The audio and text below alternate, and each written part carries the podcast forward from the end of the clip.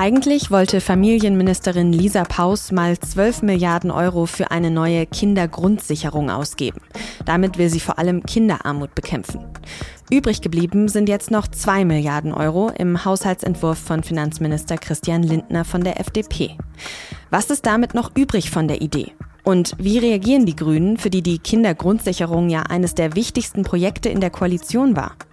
Antworten hat mein Kollege Roland Preuß, der für die SZ aus dem Berliner Parlamentsbüro unter anderem über Familienpolitik berichtet. Sie hören auf den Punkt, den Nachrichtenpodcast der Süddeutschen Zeitung. Ich bin Tami Holderried. Schön, dass Sie zuhören. Über die Kindergrundsicherung haben wir ja auch hier in der Sendung schon öfter gesprochen. Familienministerin Lisa Paus von den Grünen hat schon im Januar damals ihre Eckpunkte für das Projekt vorgelegt. Aber seitdem ist eben nicht mehr so viel passiert, außer Streit. Denn es geht vor allem um die Frage, wie viel Geld will die Ampelregierung für die Kindergrundsicherung ausgeben? Nochmal kurz zur Erinnerung. Die Kindergrundsicherung, die soll vor allem verschiedene Sozialleistungen für Kinder bündeln. Zum Beispiel das Kindergeld, das Bürgergeld und die Beiträge für Sport- und Kulturveranstaltungen. So soll es für bedürftige Eltern einfacher und unbürokratischer werden, diese Hilfen auch in Anspruch zu nehmen. Ämter sollen außerdem Familien proaktiv über ihre Ansprüche informieren. Und das Kindergeld, das heute noch vom Gehalt der Eltern abhängt, das soll durch einen einkommensunabhängigen Betrag ersetzt werden. Ärmere Familien würden dann noch eine Zusatzleistung bekommen. Im Februar hat Lisa Paus im ARD Morgenmagazin dazu das hier gesagt. Wenn wir es tatsächlich schaffen, dass das, was wir jetzt schon an Gesetzen haben, bei den Menschen ankommt, allein das würde mindestens 5 Milliarden Euro zusätzliche Kosten bedeuten, was aber gut angelegtes Geld ist, weil es für die Kinder unsere Zukunft eine Investition ist. Insgesamt hat Paus für die Kindergrundsicherung 12 Milliarden Euro gefordert. Das war Finanzminister Christian Lindner von der FDP immer schon zu viel.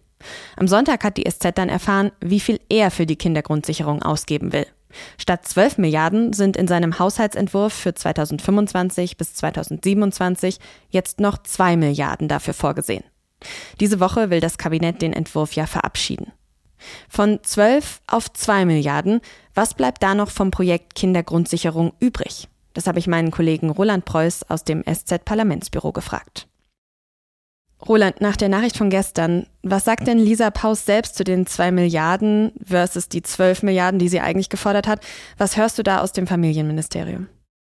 Also sie selbst hat sich bisher nicht geäußert, aber aus dem Familienministerium ist Beschwichtigendes zu hören, sprich, die Sache sei ja noch nicht entschieden, man sei ja immer noch in Verhandlungen, also sprich, man hat Hoffnung, dass man noch etwas mehr Geld losschlägt. Fakt ist, dass Finanzminister Lindner diese zwei Milliarden in seine Finanzplanung reingeschrieben hat und damit erstmal eine Verhandlungsposition eingenommen hat, die äh, schwierig ist für Frau Paus. Mhm. Okay, dann lass uns mal kurz noch einen Schritt zurückgehen. Was sind denn in deinen Augen überhaupt die wichtigsten Punkte der Kindergrundsicherung? Gehen wir mal so davon aus, wie Paus sie ursprünglich geplant hat. Die wichtigsten Punkte sind, dass man eine Neuordnung der Hilfen für Familien und Kinder vornehmen will. Das ist bisher sehr kompliziert. Es gibt äh, insgesamt über 100 verschiedene Hilfen für Kinder und Familien und das soll zumindest was den Bund angeht gebündelt werden. Das heißt sowas wie Kindergeld, Kinderzuschlag für arme Familien, aber auch Angebote aus dem sogenannten Bildungs- und Teilhabepaket. Da geht es zum Beispiel um Beiträge für Vereine soll zusammengeführt werden und man will damit auch erreichen, dass mehr Menschen diese Leistungen überhaupt in Anspruch nehmen. Bisher ist es so, dass viele Familien das gar nicht beantragen, zum Teil gar nicht wissen von den Leistungen, auch weil das sehr, sehr kompliziert ist. Okay, das ist natürlich dann für mich logisch, dass wenn mehr Menschen diese Leistungen in Anspruch nehmen, dass es dann schon mal teurer wird. Aber was ist denn ansonsten noch so teuer daran? Also es geht Frau Paus auch darum, dass die ärmsten Familien mehr Geld erhalten. Das heißt, sie will das soziokulturelle Existenzminimum neu berechnen lassen, oder besser gesagt, die Koalition will das soziokulturelle Existenzminimum neu berechnen lassen.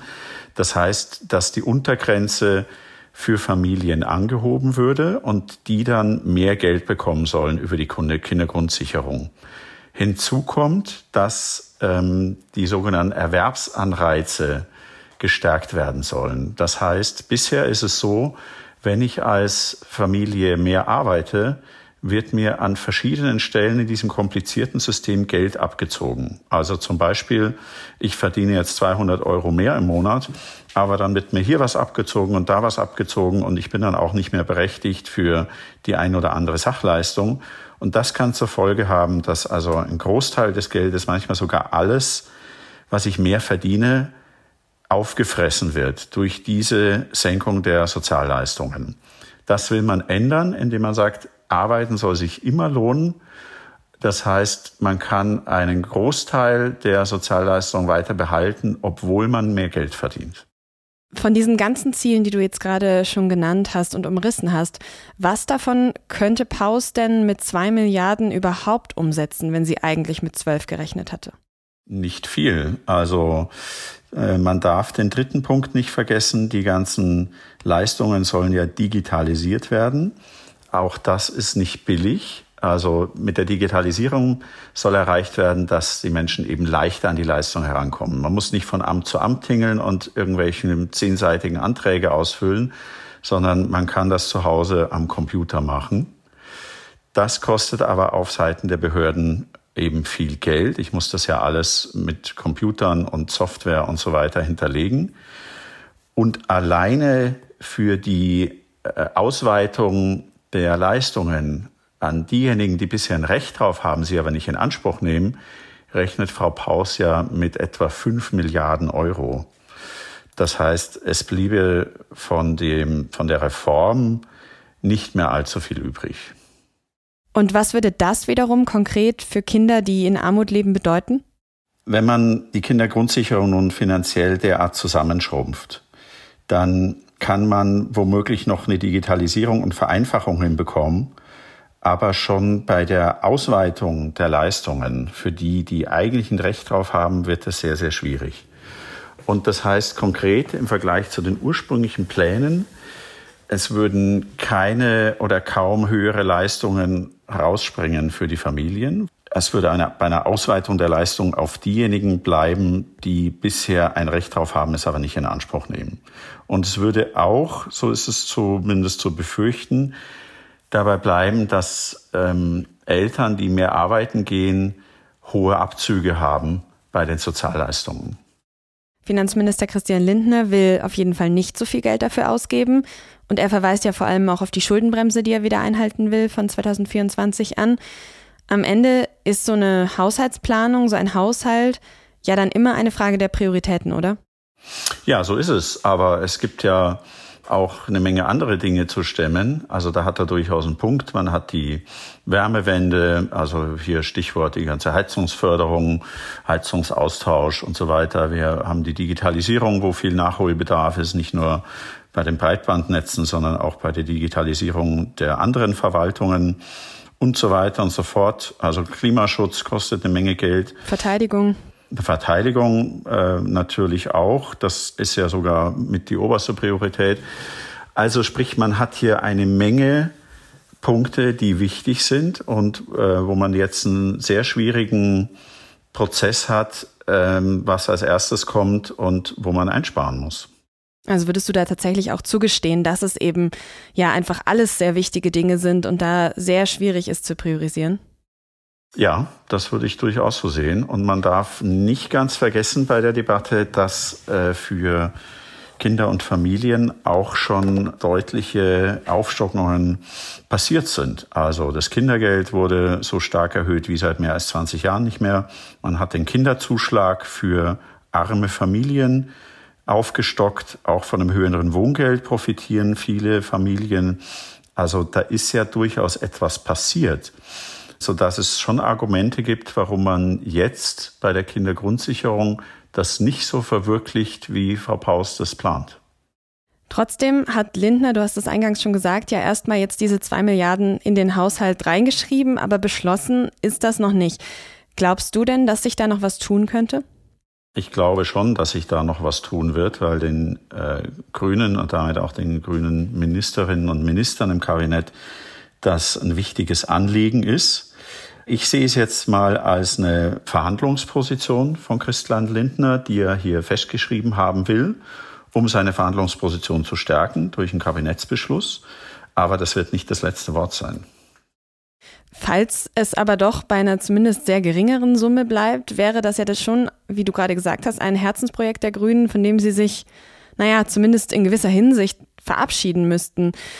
Was bedeutet das denn für die Koalition? Das dürfte weiteren Streit bedeuten. Also das, äh, die Kindergrundsicherung soll erst 2025 in Kraft treten. Das heißt, man hat auch noch reichlich Zeit, sich auch bei der nächsten Haushaltsverhandlung nochmal darüber zu fetzen. Und das könnte durchaus ein weiteres Dauerstreitthema hergeben. Vielen Dank für deine Einschätzung, Roland. Was neben der Kindergrundsicherung noch im Entwurf zum Bundeshaushalt steht, das Finanzministerium will in den kommenden Jahren nicht nur dabei, sondern auch in fast allen anderen Ressorts einen strikten Sparkurs verfolgen. Ausgenommen ist nur das Verteidigungsministerium. Insgesamt soll die Neuverschuldung 2024 bei 16,6 Milliarden Euro liegen. Die Schuldenbremse würde damit eingehalten werden. Dass es wirklich so kommt, ist aber noch nicht sicher. Am Mittwoch will das Kabinett den Entwurf verabschieden und denkbar ist, dass die Koalitionspartner in der Sitzung gegen die Sparpläne von Finanzminister Christian Lindner stimmen. In Den Haag hat die EU am Montag ein internationales Strafverfolgungszentrum eröffnet. Es soll Ermittlungen gegen die mutmaßlichen Verantwortlichen für den russischen Angriffskrieg gegen die Ukraine bündeln. Dort sollen auch Beweise in einer Datenbank gesammelt und geteilt werden. Betrieben wird das Zentrum von der EU-Justizbehörde Eurojust. EU-Kommissionspräsidentin Ursula von der Leyen hat dazu gesagt, man werde nichts unversucht lassen, um Putin und seine Handlanger zur Rechenschaft zu ziehen.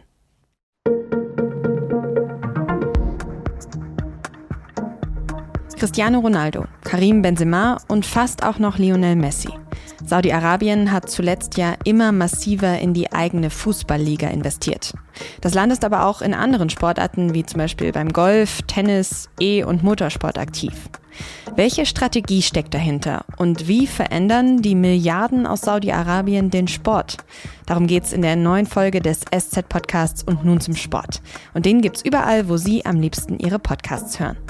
Der Redaktionsschluss für Auf den Punkt war 16 Uhr. Produziert hat diese Sendung Annika Binger. Vielen Dank fürs Zuhören und bis morgen.